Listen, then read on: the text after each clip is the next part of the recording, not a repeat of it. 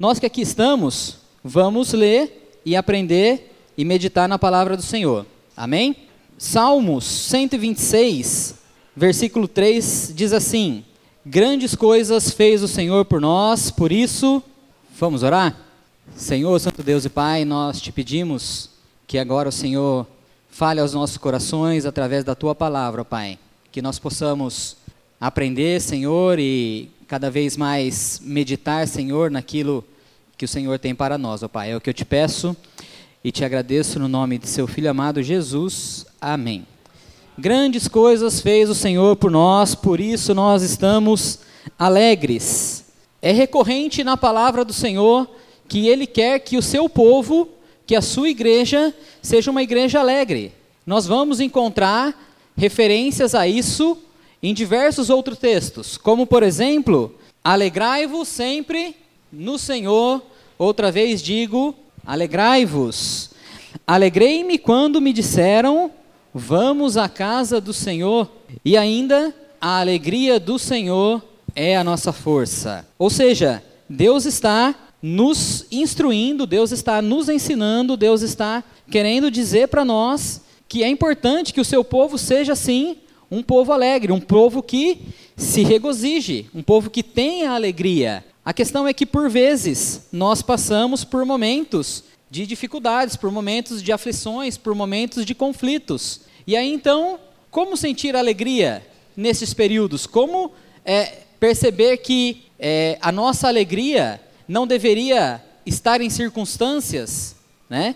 E é isso que, que esse salmo tão conhecido para a gente vai explicar, né?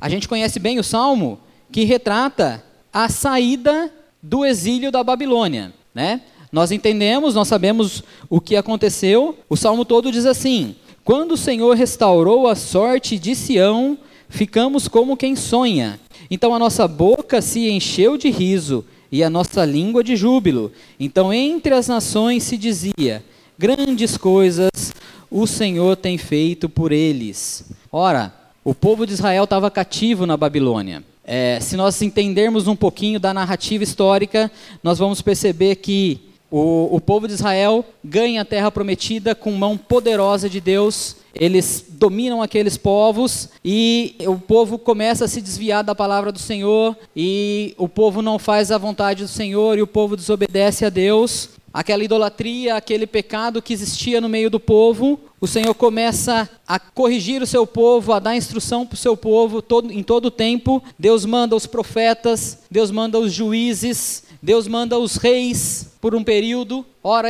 ora o povo de Israel se converte dos seus maus caminhos e volta a Deus, mas um momento depois, um tempo depois, e eles já estão novamente praticando aquilo que o Senhor Deus não, não agrada, não queria, até que chega um momento que Deus diz, para nossa linguagem podemos tentar pensar, chega, chega, Agora esse povo vai ser retirado da sua terra, vai ser cativo, vai ser novamente, já havia sido escravo, e eles então, é, o rei Nabucodonosor vem, invade e toma Jerusalém e leva o povo para o cativeiro na Babilônia. Ora, o reino do norte já havia sido invadido pelos assírios e agora também o reino do sul é invadido pelos, pela Babilônia e esse povo vai para escravidão. E lá eles ficam por 70 anos. 70 anos, e aí então, em um determinado momento, que a gente é, não sabe muito bem qual, o rei Ciro, que era o rei da então Pérsia, que já havia dominado a Babilônia naquele momento, e era o, o, o, reino dominante, era o reino mais forte naquele período, decreta a soltura do povo de Israel. Olha que maravilha, olha que bênção que o Senhor está fazendo porque não havia motivo aparente para isso estar acontecendo. O povo continuava cativo. Então, pela graça e pela misericórdia única e exclusivamente de Deus, o rei Ciro, rei da Pérsia, decreta, fala e fala, ó, o povo de Israel está solto. Eles podem voltar para sua terra. Agora, vocês que estão aqui presos na Babilônia, arrumem as suas malas e voltem para sua terra. E a palavra do Senhor ainda vai dizer que o, o, rei, o rei Ciro ajudou o povo de Israel, deu presentes, deu recursos, deu cartas de recomendações para que de fato eles voltassem. E é exatamente este o contexto quando nós lemos: quando o Senhor restaurou a sorte de Sião, ficamos como quem sonha. A gente não imaginava isso. Olha o que está acontecendo conosco. Nós podemos voltar para nossa casa. É esse, é a alegria, a, sabe aquela alegria inesperada, quando você tem uma alegria assim muito grande, que você não contava com ela? É esse o contexto que está acontecendo aqui, que o Salmo está narrando. Então, a nossa boca se encheu de riso e a nossa língua de júbilo. Ora, eles começaram a conversar entre eles. Fala, gente, a gente está indo para casa. Olha, a gente está muito feliz, a gente está com a boca cheia de riso, cheio de júbilo. A gente está esplêndido, a gente está muito, muito, muito alegre porque o rei Ciro nos libertou, mas nós sabemos que ele só fez isso porque Deus, que é o Deus soberano, assim o quis. E então eles ficam muito felizes de fato. E a boca deles se enche de júbilo e de riso. E então entre as nações se dizia. Por que entre as nações se dizia? Porque, ora, se nós imaginarmos, é, tinham outros povos cativos junto com, os, com, com o povo judeu. Então, porque o, o, reino da Pérsia tinha tomado toda, toda uma boa parte daquela, daquela região. Então não era só o povo de judeu que era cativo ali. Então, entre as nações, entre outros povos que estavam cativos junto com o povo de Israel, se dizia: grandes coisas o Senhor tem feito por eles, por eles, pelo povo de Israel. Nós não, nós pode ser que continuemos cativos aqui algum tempo ainda, algum período, mas grandes coisas o Senhor tem feito por eles, porque agora eles estão libertos e eles vão poder ir até a sua casa, voltar para a sua casa. E é exatamente este o contexto em que está a palavra do Senhor e esse momento de exultação e regozijo. Mas se a gente perceber bem, o versículo 4 vai nos dizer: Restaura, Senhor, nossa sorte como as torrentes do Negueb. O que aconteceu nesse momento? Espera aí, ele vinha agradecendo ao Senhor da restauração. Não foi isso que nós lemos do verso 1 e 3? Quando o Senhor restaurou a nossa sorte, e agora ele está clamando por restauração de novo? Restaura, Senhor, a nossa sorte, como as torrentes do Negueb? Por que, que será que, que ele voltou a clamar por restauração? Ora, o momento não era simples, o momento não era fácil.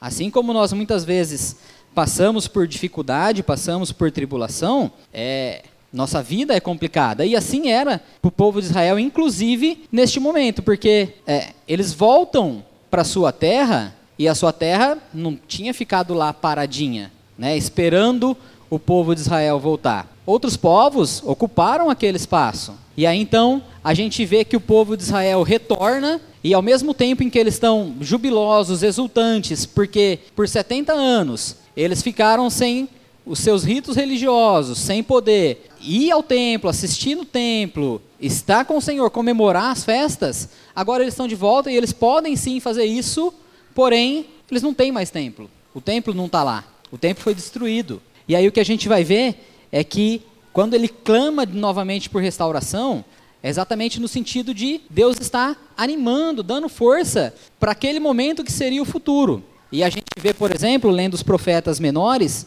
o quão complicado, o quão difícil foi esse período da reconstrução do templo. A gente vai ler em Esdras, vai ler Ageu, vai ler Amós, e a gente vê que o povo estava muito aí para construir templo, não. Pelo menos por um período, a gente vai ver que o povo queria lá tocar a vidinha dele, nem todos tinham voltado do exílio, algumas pessoas tinham ficado na região da Babilônia, e o povo estava nessa nesse, nesse intuito de, de não se atentar muito. É por isso que Deus levanta os profetas menores, conclamando a eles. Fala, gente, vamos lá.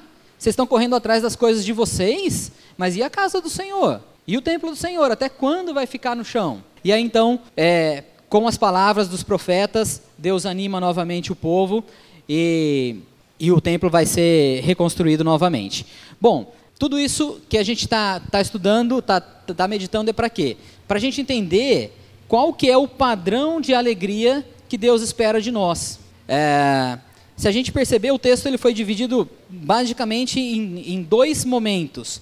Primeiro, a alegria que Deus espera de nós por aquilo que Ele já fez por aquilo que ele já fez. Quando o Senhor restaurou a nossa sorte, nós ficamos muito alegres. E aqui agora, pelo que Deus ainda fará, né? Restaura, Senhor, novamente a nossa sorte. Ou seja, vem novamente, ó Deus, com a tua misericórdia, com a tua graça. Vem, Senhor, com o teu poder e enche, Senhor, as nossas vidas como a torrente do Negueb.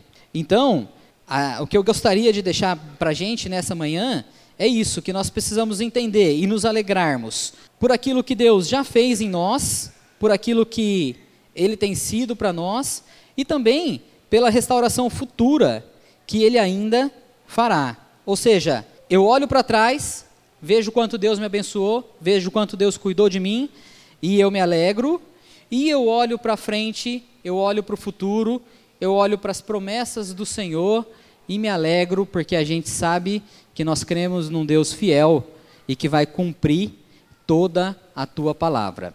Amém, irmãos? Vamos orar? Senhor, Santo Deus e Pai, nós te agradecemos, ó Deus, pela tua palavra que foi lida. Te agradecemos pelo teu ensinamento, ó Deus, e te pedimos, ó Pai, que cada vez mais nós encontremos em ti, ó Deus, a alegria da nossa salvação, ó Pai.